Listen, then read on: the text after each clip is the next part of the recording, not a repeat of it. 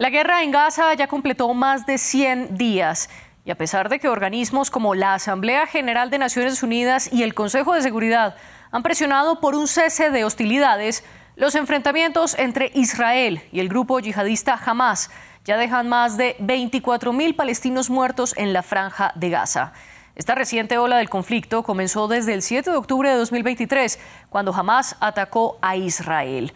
El ejército israelí ha respondido desde entonces con cientos de bombardeos cada día en el enclave palestino, mientras que en Cisjordania se incrementaron los palestinos muertos a manos de colonos israelíes. Pero la confrontación no paró allí. Desde el inicio, la guerra se trasladó a las fronteras entre Israel y Líbano, con enfrentamientos con Hezbollah. Y en los últimos días escaló aún más con los rebeldes hutíes de Yemen, disparando misiles contra flotas comerciales de Estados Unidos y Reino Unido en el Mar Rojo, a lo que Washington y Londres respondieron. Y lo último es que Irán confirmó que bombardeó una zona en la región semiautónoma del Kurdistán, en Irak, afirmando que allí operaba un centro de espionaje de Israel. La Guardia Revolucionaria iraní también dijo que dispararon misiles contra miembros del Estado Islámico que estaban en Siria ese grupo armado fue el que reivindicó las dos explosiones que mataron a casi 100 personas en Irán a principios de este año. La gran pregunta entonces es cómo están conectados todos estos ataques, hasta qué punto está escalando el conflicto en Medio Oriente y cómo se están moviendo actores claves para la región, como Israel, Irán y Estados Unidos. Para discutirlo en el debate nos acompaña desde Buenos Aires Clara Sánchez. Ella es magíster en Relaciones y Negociaciones Internacionales y además es miembro del Consejo Argentino para las Relaciones Internacionales. Y en Madrid se conecta con nosotros Sonia Sánchez, profesora de grado en Relaciones Internacionales de la Universidad Francisco de Vitoria. A las dos les agradezco por acompañarnos y a nuestra audiencia también le extiendo esta bienvenida. Recuerden que en redes sociales estamos como arroba france24-es. Mi cuenta personal es arroba María Claguirre y esperamos todas sus opiniones con el hashtag el debate F24. Y recuerden que este y todos nuestros programas de France 24 los encuentran en YouTube y particularmente el debate lo pueden escuchar a través de Apple Podcast, Spotify, Deezer y Clara Sánchez, comienzo con usted. Bienvenida al debate. ¿Cómo explicarle a nuestra audiencia un panorama más o menos rápido de la relación de todos estos conflictos en Medio Oriente? Bueno, muchas gracias por la invitación, María Clara. Y bueno, y en principio podemos decir que el conflicto ese que se está dando hoy es también parte de eh, cómo está procesando el fin de la primavera árabe iniciada en 2011 en Medio Oriente con una nueva redefinición de actores eh, en la región y cómo ahora se está terminando de procesar este, esta primavera árabe, esta después acción de Estados Unidos contra Siria y, las demás eh, conformaciones que se fueron dando a lo largo de estos años en donde los actores tradicionales de Medio Oriente dejaron de tener la preeminencia en el escenario internacional y pasaron a ser otros los actores que definían la región. Entonces, un poco lo que está pasando ahora es una redefinición nuevamente o un fin de esta primavera árabe que no había concluido, que no está no está terminando y ahora volvemos a una nueva ola de violencia en Medio Oriente. Sonia Sánchez, también le doy la bienvenida a usted y quiero preguntarle si coincide con el punto de Clara en que todo esto es una reacomodación de todo lo que ha ocurrido desde la primavera árabe.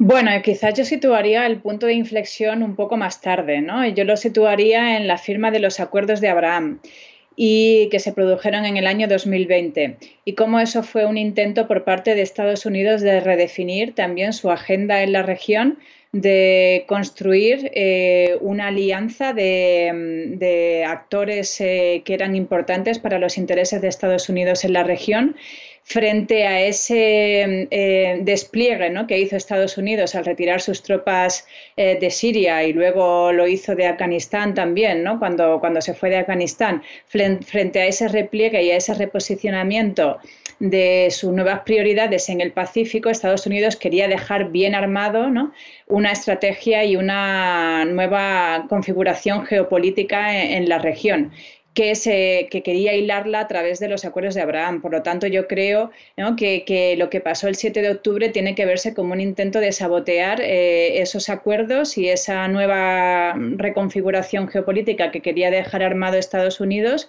eh, porque lo que se estaba jugando cuando Hamas eh, atacó a Israel el 7 de octubre era la negociación de la entrada de Arabia Saudí en los acuerdos de Abraham, que es un estado eh, importantísimo en la región y clave para su seguridad. Por tanto, yo quizás situaría, el, em, por no irnos tan lejos, ¿no? el, em, punto clave del conflicto en esos acuerdos. Y ahora la pregunta, Sonia, para luego trasladársela a Clara, es ¿qué pasó ahora actualmente con el ingreso de las confrontaciones por parte de los rebeldes hutíes en Yemen y los ataques de Irán en Irak y Siria? ¿Qué tienen que ver estos tres países? El, es que te he perdido un poquito la, conexión. Eh, sí, claro. Le preguntaba, le preguntaba cómo está vinculado los hechos más recientes que hemos visto en Yemen, en Siria y en Irak. ¿Cuál es la relación de estos tres países ante la escalada de lo que ocurre en Gaza? Sí, eh, pues lo que hemos visto desde el 7 de octubre es una estrategia seguida por Irán eh, que, se llama la estrategia, o que podríamos denominar, ¿no? La estrategia de la convergencia de las arenas. O sea, la estrategia es abrir frentes simultáneos eh, de manera que obligue a Israel y a su principal aliado, Estados Unidos, a tener desplegados, ¿no? tanto en el norte de Israel, en la frontera con Líbano, con los enfrentamientos con Hezbollah, como en el sur, Mar Rojo, con los hutíes, como eh, con distintas milicias chiíes pro-iraníes que, que mantienen Irak y Siria, pues como decía, mantener abiertas simultáneamente todas esas arenas de modo que obligue al ejército israelí y a su principal aliado también a desplegar, ¿no? a hacer un despliegue eh, por toda la región. Eh, siempre eh, con cuidado de no cruzar ciertas líneas rojas, porque en estos momentos una guerra regional tampoco ni, ni el propio Irán ¿no? tendría interés en que, en que estallara en estos momentos, pero sí que va a hacer, eh, va a utilizar a sus peones en la región para mantener la tensión, el nivel de tensión y el nivel de alerta eh, alto, ¿no? Y para mantener, eh, pues eso, ¿no? La, tensión todo, todo lo que pueda, con el, eh, con el objetivo de desprestigiar, a forzar a Israel, ¿no? A cometer acciones que desprestigien su imagen y arrastrar a ese lodazal a su principal aliado, que es Estados Unidos, ¿no? Yo creo, yo veo esa la, la estrategia. Y Irán, pues en, esa estrategia está respondiendo de, esa manera a, los ataques de Israel en Gaza y también al apoyo que está dando Estados Unidos en la región. En otras palabras, para usted, Irán no está respondiendo directamente, sino que lo hace a través de grupos cercanos a Teherán, como pueden ser los hutíes desde Yemen. Pero, Clara, le hago una pregunta. ¿Realmente puede establecerse un vínculo directo entre Irán y los hutíes, por mencionar algún grupo, sobre todo sabiendo que Irán en los últimos eh, días ha negado rotundamente tener algo que ver con los misiles que mandan estos rebeldes contra las embarcaciones comerciales? A ver, eh, sí hay vínculo entre Irán y los hutíes. Eh, Irán ha apoyado a los hutíes en este intento de eh, finalizar la, guerra civil que ya lleva muchos años en Yemen, que se inició en la, en la primavera árabe. Por eso hablo de los acuerdos de Abraham son importantes, pero para mí el punto de inflexión es previo en el sentido de que justamente los acuerdos de Abraham lo que hacen es tomar una, una reconfiguración de la geopolítica clásica del Medio Oriente. Y justamente Irán, Siria, Yemen hoy, lo que están tratando es de volver a ese Medio Oriente tradicional que nosotros conocemos con liderazgos en Irak, con liderazgos en, en Siria, ¿no? Sobre todo en el Líbano. Entonces sí hay vínculo, sí Irán tiene claro que no va a ir una guerra directa en Medio Oriente porque no es su forma, no le interesa, eh, no eh, sabe de la peligrosidad de escalar en la región de una manera directa y eso lo tiene claro, lo que puede llegar a significar no solo para eh, el fin de Irán, sino para toda la región. Entonces, eso para Irán no es una opción hoy. sí la colaboración a través de los proxies, las muertes de estos días, tanto en Siria como en, Irak, son muertes de actores muy específicos, las que realizó Irán, que tienen que ver justamente con, con ese andamiaje de eh, que tienen estas, eh, fue, a una familia kurda muy particular en el caso de Irak y fue a un grupo de ISIS dentro de Siria. Entonces, lo que Irán hace es justamente tratar de atacar a estos, a estos actores que considera como los que desequilibran el orden tradicional de la región de Medio Oriente clásica, ¿no? estoy hablando de la previa a la primavera árabe, en donde los liderazgos los tenía un Egipto fuerte, una Siria fuerte, un Líbano fuerte, eh, un Irak y no eh, los países de la península arábiga, que para el mundo musulmán son países que siempre han estado en un segundo plano, tanto en el liderazgo del Islam como en el liderazgo regional políticamente hablando. Más allá de que tienen petróleo y de que tienen eh, eh, gas y que pueden eh, torcer ciertas negociaciones que son importantes en la economía global. Usted comenzó hablando que Irán está evitando entrar en un conflicto de manera directa con Israel y con Estados Unidos, y esto también va de la mano de lo que ha planteado el líder supremo iraní, el ayatolá Ali Khamenei, que siempre ha eh, ha, defendido su estrategia de paciencia y no entrar en una confrontación directa. Sin embargo, ahora la Guardia Revolucionaria de Irán afirma que lo que atacaron en Irak era un centro que pertenecía al Mossad israelí. Sin embargo, Israel no ha respondido al respecto. Clara, ¿usted cree que de confirmarse que este era un centro del Mossad, se trataría del primer ataque directo de Irán contra Israel? A ver, eh, eh, esto lo van a relativizar los dos países, tanto Israel como eh, Irán, porque obviamente Israel no va a decir que era un centro del Mossad porque es, justamente generar una debilidad en su sistema de, información y tampoco va, Irán va a seguir profundizando sobre esto que ya dijo. lo claro está es que es una región kurda la que se, la que se bombardeó, eh, nosotros tenemos que tener en claro que Irak no tiene una continuidad, eh, una homogeneidad, vamos a decir, eh, cultural ni étnica, y que los kurdos han sido en su momento una variable muy importante para la desestabilización o la estabilización, dependiendo del momento histórico del propio Irak. Entonces, las asociaciones que tiene partes de, de ciertos grupos kurdos con Estados Unidos y con Israel son ciertas y tienen y obedecen a la, a la lógica de la subsistencia de estas etnias dentro de esta heterogeneidad que es Irak. Y en medio de la ambivalencia que usted nos dice que tanto Israel como Irán van a defender, Irak sí salió a decir que negaba que esto fuera un, centro de, operaciones del Mossad. Sonia, paso ahora con usted, porque hemos hablado de los hutíes y de la relación que Irán tiene con ellos. Sin embargo, hay una relación aún más estrecha de Irán y es con Hezbollah. Primero, porque es una relación mucho más antigua que la de los hutíes, donde Irán tiene mucha más influencia. ¿Qué tanto peso tiene esto en el hecho de que Hezbollah no haya escalado sus combates contra Israel, incluso a pesar de que el comandante de la fuerza élite de Hezbollah fue muerto a principios de enero? Bueno, claro, lo que a ver, lo, que conviene subrayar ¿no? para entender el papel que está teniendo Hezbollah en, el, eh, en, este conflicto es que Hezbollah, aunque es eh, un ejército y es un actor muy importante ¿no? y supone la verdadera amenaza eh, a, Israel en la región, ¿no? porque es el único ejército ahora mismo que podría hacer eh, daño ¿no? real al Estado de Israel. Pero Hezbollah es también un actor político dentro del Líbano.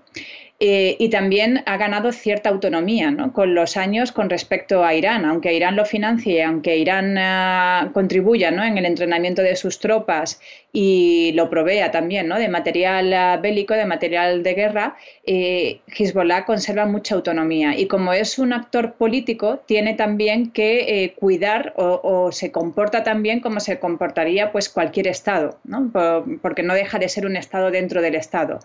Por lo tanto, Hezbollah en sus actuaciones lo que hemos visto es que ha cuidado mucho también de, eh, de no hacer un error de cálculo que pudiera dañar sus propios intereses en el Líbano, es decir, de provocar a Israel para que Israel atacara directamente territorio libanés y destruyera infraestructura civil, eh, hubieran muertos dentro del Líbano, porque eso eh, menoscabaría la popularidad y el apoyo que tiene Hezbollah dentro del Líbano. En las últimas elecciones ya perdieron a cuatro, eh, cuatro diputados en, el, en, el Parlamento libanés. Por lo tanto, Hezbollah mm, también eh, mm, tiene que tener en cuenta en sus actuaciones contra Israel no solo los intereses de Irán, sino sus propios intereses como un actor político en Líbano. Por eso muchas veces toma decisiones eh, de manera autónoma, ¿no? independientemente de, mm, eh, Irán. No solo obedece lo, que, lo que dice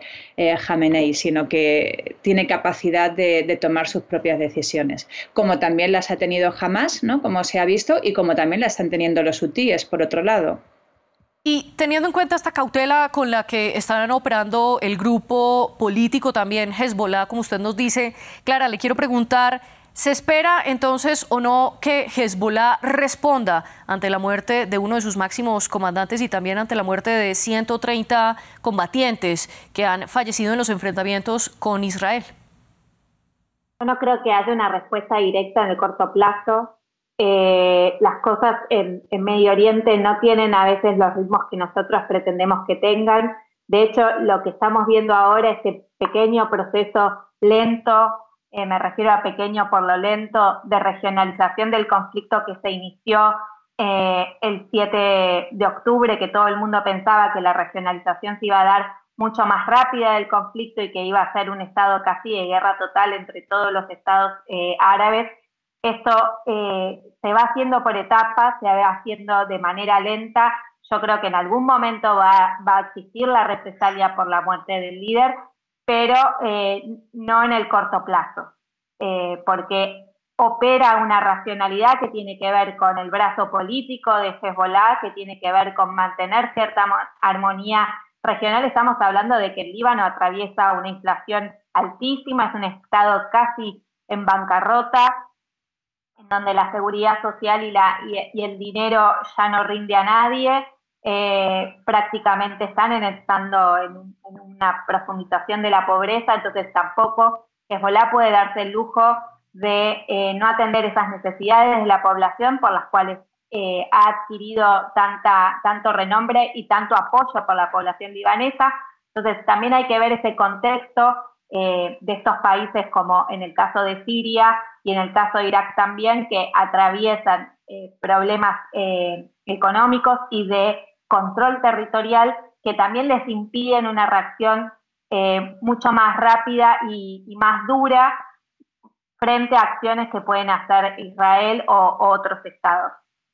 Y si usted dice que esta regionalización del conflicto de Gaza se está dando por etapas, para usted entonces todavía estamos lejos de una escalada todavía mayor. Eh, esperemos que no ocurra la escalada eh, mayor, porque sería realmente un problema grave, eh, no solo para Medio Oriente, sino para, para el mundo entero. Estamos hablando de que la región es la fuente de energía, una de las fuentes de energía más importantes del mundo, sobre todo en este contexto internacional en donde todavía no está concluida la, la guerra en Ucrania entre Ucrania y Rusia, eh, también nos está faltando justamente eh, quizás eh, el apoyo de, la Federación de Rusia en relación a este conflicto a algunos de los actores tradicionales que todavía tampoco lo puede hacer de forma directa o vehementemente porque está dentro de, otro conflicto que para, para Rusia es, primordial. Entonces, todo esto se está dando en unos tiempos que quizás no son los que nos tienen acostumbrados y que, y que tienen que ver con un montón de factores que, eh, que profundizan la inestabilidad y eh, detienen una, una, una acción tan directa como la que quizás estamos acostumbrados. Sonia, quiero entonces preguntarle para usted qué debe pasar para evitar que la regionalización del conflicto crezca. Bueno, pues lo que debe pasar es que mm, se disuadan a los actores que tienen eh, la posibilidad de escalar en el conflicto. O sea, que las acciones eh, tanto de Israel, digo, perdón, tanto de Estados Unidos como de como de Gran Bretaña, ¿no? del Reino Unido en el Mar Rojo sean ah, lo suficientemente efectivas como para disuadir a los hutíes de que sigan atacando, de que las acciones también que está haciendo Israel en Gaza, en Gaza sean ah, disuasorias eh, para, para que el, el, conflicto y sus tentáculos ¿no? Eh, se queden concentrados en Israel-Palestina y no sigan ah, escalando más allá de la región, eh, que, por supuesto haya o se presente una solución em, justa y efectiva a la, situación palestina, a la situación de los palestinos. Yo creo que eso también contribuiría a, estabilizar esas arenas que ahora mismo están abiertas. Y, sobre todo pasa por sentarse también a, negociar y hablar no solo con los actores del Golfo que hacíamos mención antes, con Arabia Saudí, Emiratos Árabes Unidos, que está teniendo un papel muy relevante en el conflicto desde el 7 de octubre, sino hay que sentarse también a hablar con Irán, eh, nos guste más o nos guste menos, ¿no? Porque ahora y es precisamente lo que Irán eh, también persigue, ¿no? Irán está reclamando eh, su lugar ¿no? como potencia hegemónica dentro de la región y, quiere ser considerado como tal. Entonces, a la hora de desescalar, pues seguramente vamos a no, no, no, se podrá conseguir a no ser que haya una negociación que no solo se, sea ¿no? sobre el futuro de Palestina, sino que también eh, englobe a, la región en su conjunto y que englobe a actores que ahora se consideran bueno, pues, eh, enemigos frontales ¿no? de los principales aliados, pero que vamos a tener que, negociar con todos para conseguir que, la situación no escale y no, se convierta en un conflicto prolongado, duradero y además eh, sin una solución viable para un futuro. Usted mencionó cómo Irán está buscando ser uno de los protagonistas determinantes en la región. En ese sentido, ¿se puede entender los ataques de Reino Unido y especialmente Estados Unidos contra los hutíes de Yemen como un intento para revertir el poder iraní? Eh, bueno, primero son un intento para, eh, para normalizar, ¿no? Para, una, para normalizar el comercio internacional, porque yo creo que, vamos, el principal, o sea, ni, Estados Unidos ni Reino Unido, ¿no? Eh, que quieren atacar a los hutíes para menoscabar el poder o la influencia de Irán, sino lo que quieren es precisamente, ¿no? ejercer la disuasión y evitar que, que, Irán pues, se haga con el control ¿no? de, más allá de, sus fronteras, de otras zonas que se consideran estratégicas, no solo para la paz internacional, sino también para la prosperidad, porque están, al fin y al cabo, ¿no? afectando al comercio internacional. Entonces, el objetivo principal de los ataques de Estados Unidos a, a los hutíes en Yemen no es eh, menoscabar Irán, sino disuadir ¿no? e intentar, sobre todo, eh, también están controlando mucho que la cosa se desestabilice en Yemen y que volvamos a un escenario de nueva guerra civil, ¿no? que es lo que ocurría en Yemen hasta el año 2022, cuando se llegó a negociar ¿no? una, una, tregua que se había mantenido eh, más o menos hasta, hasta ahora y, el mayor interés que, hay, porque además Arabia Saudí no lo quiere, no quiere eh, volver al avispero yemení, es precisamente contener, ¿no? contener las, ah, las, arenas y las aguas en Yemen para que eh, la cosa no vaya, no vaya más y no se acabe desestabilizando Yemen, eh, volvamos a un escenario de una nueva guerra civil donde se tengan que implicar actores que en estos momentos no quieren implicarse, ¿no? como eso, como Arabia Saudí y Emiratos. Entonces, eh, las acciones que están realizando ahora Estados Unidos y, Reino Unido van encaminadas a eso, ¿no? a disuadir a los hutíes, a, lanzar un mensaje ¿no? de estamos aquí para defender el, comercio internacional y el derecho internacional, porque al fin y al cabo lo que estamos hablando de normas de derecho internacional y, con, eso, con ese objetivo es con el que están actuando. Em, aunque claro, obviamente para lograr eso, ¿no? Pues hay que hay que frenar eh, esos eh, eh, esa, esa, expansión ¿no? de la influencia de, Irán en, en Yemen y en la región en general. Clara, ¿coincide usted con este punto de Sonia que las acciones y los ataques de Estados Unidos y Reino Unido contra los hutíes son para defender el comercio internacional marítimo y para disuadir y evitar que haya una mayor crisis en Yemen? Yo creo que la, forma de acabar con la crisis que hoy existe en Yemen es reconocer que la guerra la ganaron los hutíes, la guerra civil, que el control territorial de lo que es el corazón del Yemen lo tienen los hutíes, que todo el esfuerzo de guerra que puso tanto Emiratos Árabes Unidos como sobre todo eh, Arabia Saudita no sirvieron para poder eh, evitar que los hutíes tomaran el poder. Entonces, si la comunidad internacional quiere disuadir las acciones de los hutíes, la mejor forma de hacerlo es reconocer el gobierno hutí, reconocer que se ganó esa guerra civil que fue eh, devastadora en un país que ya estaba devastado y que lo que está haciendo en cierta manera parte, que es lo que dicen los hutíes, es ejerciendo su derecho de control del mar, tanto como el que defiende Estados Unidos o Gran Bretaña, teniendo en cuenta que dentro de los derechos del mar Estados Unidos no los tiene firmados y Yemen sí, o sea, Yemen es parte de la, de la Convemar y Estados Unidos no. Entonces, o sea, cuando estamos hablando de normas internacionales, del cumplimiento del, libre tránsito y de todas estas cuestiones, también tenemos que tener en cuenta la capacidad de los estados de poder proteger sus zonas económicas exclusivas, que en este, en este punto geográfico son muy angostas, porque justamente es un, es un estrecho lo que estamos diciendo en donde, en donde se generan las escaramuzas, y ver la, la profundidad de estas escaramuzas y cuánto realmente eh, se ha visto afectadas las grandes, eh, el gran tráfico. Lo que sucedió es que las empresas navieras decidieron, antes de que eh, se profundizara estos, esta conflictividad, cambiar sus rutas por una cuestión de seguro.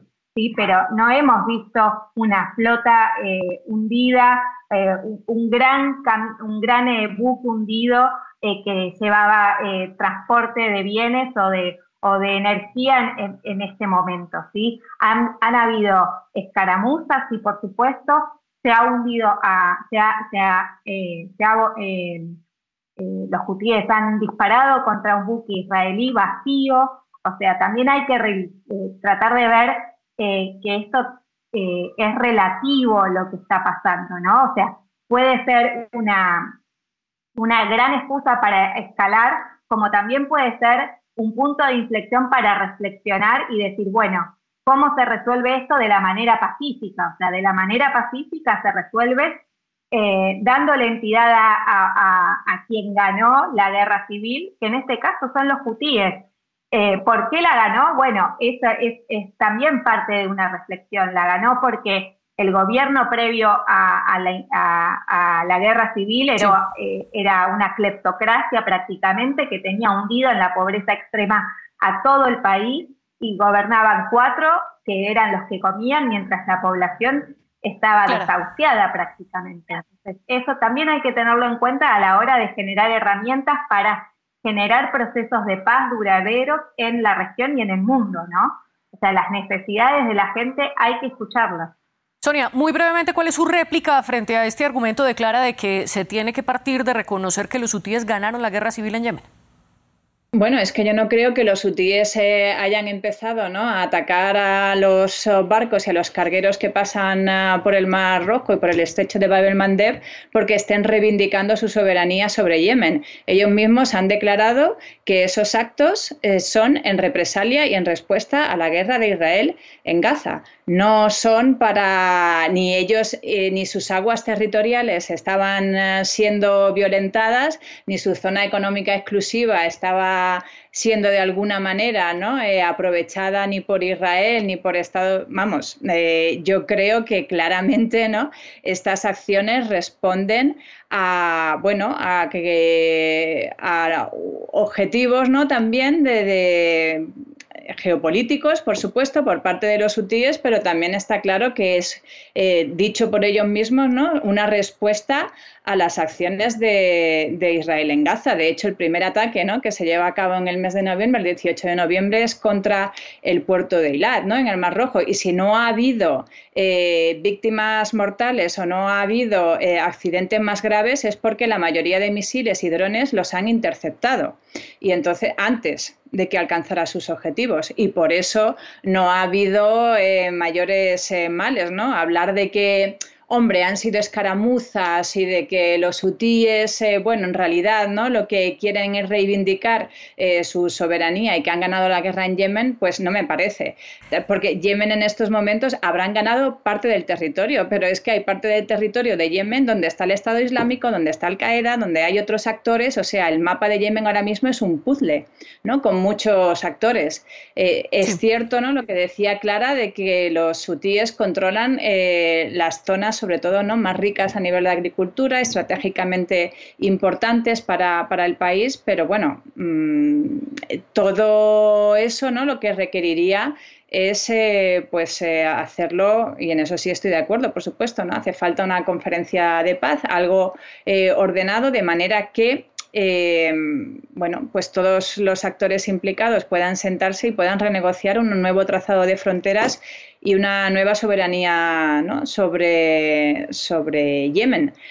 sí, la interrumpo, para darle para darle paso a Clara, porque quiero preguntarle a Clara, para usted, ¿qué tanto todo lo que está ocurriendo en Siria, Irak, en el mismo Yemen, en Líbano, es un reflejo y una ampliación de la guerra en la franja de Gaza o si esto responde a conflictos dentro de esos propios países que vienen de tiempo atrás?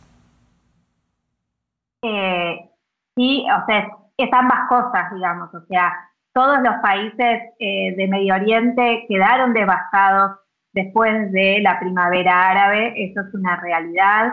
Eh, la, integridad territorial siria, por ejemplo, no la tiene completamente, o sea, el Estado no controla territorialmente eh, todas las fronteras del país, por decirlo, tiene bases de Estados Unidos en su propio territorio, a Irak le pasa exactamente lo mismo, o sea,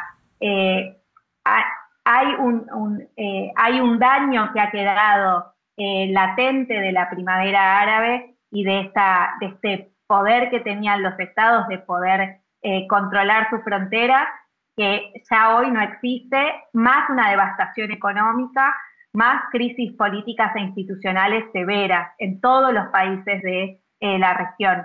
Obviamente eh, lo, acontecido por Hamas, que es obviamente repudiable la acción del 7 de octubre, obedece en cierta manera a esta necesidad que tienen algunos o que consideran que esta es la forma de poder establecer eh, su descontento y poder tratar de eh, llevar dentro de la arena internacional estas discusiones nuevamente. O sea, la acción de Hamas del 7 de octubre es totalmente repudiable, es una acción de guerra, es un ataque eh, de un grupo eh, militar armado contra un Estado, eso está claro. Nadie va a defender eh, una acción de este tipo, pero sí hay que entenderla en este contexto en donde Gaza estaba viviendo desde 2006 todo un periodo de bloqueo económico, que estaban días de sí, Clara, le pido por favor que, resuma, que ya nos estamos quedando sin tiempo y quiero darle la oportunidad a Sonia también para su conclusión.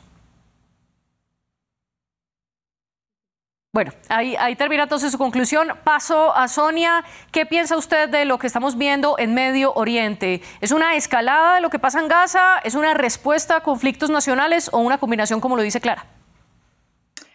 Bueno, está claro que es una cámara de resonancia ¿no? de, lo que, de lo que está pasando en Gaza.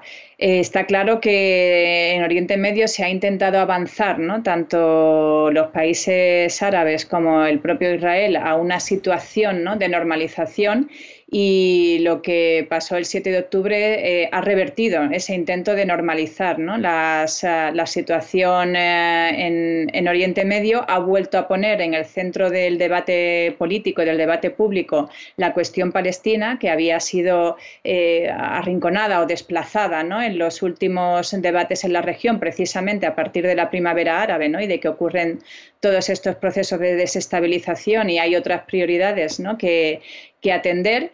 Y esto ha sido como un intento de reposicionar otra vez un nuevo orden regional en el que la causa y la cuestión palestina vuelva a estar en el centro eh, del debate y eso ha tenido eh, unas reverberaciones en, eh, en el resto de la región porque hay actores eh, importantes que están ah, queriendo ser actores hegemónicos en la región, como Irán, que respaldan la causa palestina no porque crean en la libertad y en el derecho de autodeterminación de los palestinos, sino porque sirve a sus propios intereses y porque la causa palestina eh, otorga legitimidad a aquel que la defiende en la política regional y Irán eh, se quiere presentar como ese actor legítimo frente a una Arabia Saudí que estaba negociando eh, de tapadillo su entrada en los acuerdos de Abraham. Ya veremos entonces cómo evolucionan todos estos actores en Medio Oriente. Por lo pronto terminamos nuestro debate. Sonia Sánchez y Clara Sánchez, gracias por acompañarnos en el programa y también gracias a nuestras productoras Laura Garzón y Tania Herrera y por supuesto a todo nuestro equipo técnico que está tras cámaras. Ustedes sigan con nosotros.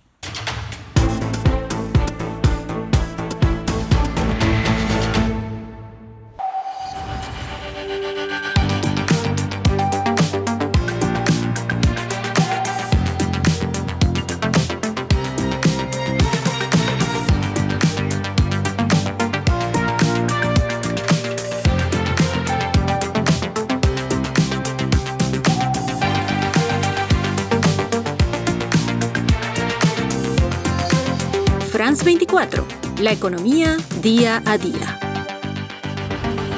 Liberté, égalité, actualité. RFI y France 24 presentan la actualidad cultural en Francia en todos los ámbitos de la creación, desde el cine francés a la literatura, pasando por las artes plásticas, la música, el cómic o las culturas urbanas. Tienen cita con nosotros en Carrusel de las Artes. El Carrusel de las Artes, en colaboración con RFI, presentado por María Carolina Piña.